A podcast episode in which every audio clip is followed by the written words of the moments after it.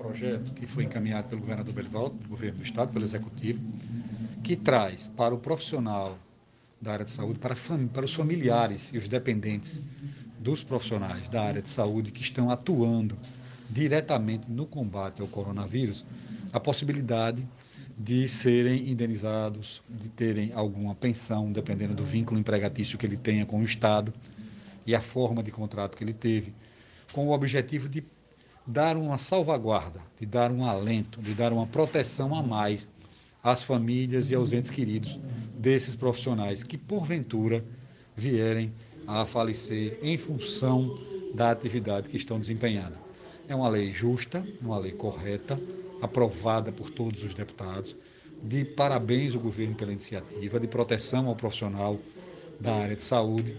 E as emendas que foram apresentadas, ela tinha o objetivo de expandir a base de, de pessoas que poderiam ser é, indenizadas ou pensionadas por esta lei. Acontece que o governo está focando no profissional de saúde, que é aquele que está na linha de frente, que é aquele que tem recebido diariamente, é aquele que tem feito um trabalho de contato direto com os pacientes e que tem, obviamente, se exposto um pouco mais. Portanto, a lei tinha e tem esse objetivo de fortalecer e de proteger os entes queridos, os familiares dos, ah, dos atores na área da saúde do Estado de Sergipe, vinculados à Secretaria de Saúde, e especificamente ao combate direto ao coronavírus. Tem que haver o nexo de causalidade. Um projeto de lei louvável, importante, mas que a gente deseja que ele não possa ser colocado em prática, porque ele significará a perda de algum desses profissionais com quem a gente se solidariza e lamenta muito. Portanto, é um projeto importante que retrata o reconhecimento do Estado de Sergipe, do Poder Executivo, do Poder Legislativo, para com esses profissionais que estão dando de si, mais do que nunca, agora para salvar vidas. O ITCMD que foi tratado agora, ele tem dois aspectos. Primeiro, transmissão causa mortes. Essa parte não foi mexida. As alíquotas que foram aprovadas no ano anterior permanecem 3%, 6%, 8%, dependendo do valor do bem. O que foi mexido agora, nesse momento, foi com relação às alíquotas para os bens de doação, ou seja, transmissão é, entre pessoas vivas. Então, o governo reduziu as alíquotas para bens até 330 mil, cobrando apenas 2%, e permitiu que houvesse um desconto, dependendo da forma que for usada como pagamento, e até um parcelamento que será regulamentado por decreto, tanto um quanto o outro.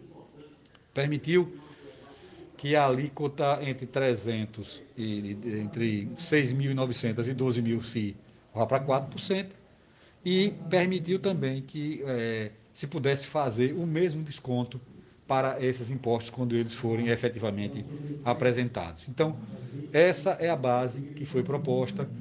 Ah, o governo entende que dessa maneira não é renúncia de receita, mas estímulo à arrecadação, porque não há obrigatoriedade na recolhimento, no recolhimento de imposto quando não há doação. Para que haja recolhimento tem que haver um ato de vontade, um desejo de doar e uma possibilidade de doar. O governo apenas diz: faça a sua doação, eu reduzo a alíquota, ainda posso fazer um parcelamento ou lhe dar um desconto se você fizer seu pagamento à vista. Esse é o escopo do projeto, essa é a proposta que foi feita, ela é válida até dezembro. A emenda que foi aprovada foi a emenda do deputado Jorge que pedia que quando houvesse doação para hospitais privados é, de equipamentos relacionados ao coronavírus, esses equipamentos não fossem taxados pelo ITCMD. A Assembleia entendeu que devia aprovar. Nós vamos encaminhar, obviamente, a supervisão, né, na hora da sanção legal pelos órgãos de controle do governo, PGE e FEFAS, nesse sentido. E as outras emendas que, que foram rejeitadas foram emendas que expandiam também a renúncia de receita, que caracterizariam renúncia de receita, porque elas mexiam na transmissão causa-mortes, por isso elas foram rejeitadas. Mas o projeto foi aprovado na íntegra, com essa emenda aditiva, que obviamente ficará sobre análise da equipe técnica do governo, a sua possibilidade de manutenção ou não. Foram esses, basicamente, os projetos mais interessantes. Temos projetos de diversos deputados em avaliação, em votação, que serão apreciados na casa. A gente é, teve uma votação extensa, né? uma discussão, um debate, vários, várias emendas, vários debates, produtiva, mas importante para a sociedade, com ganhos efetivos.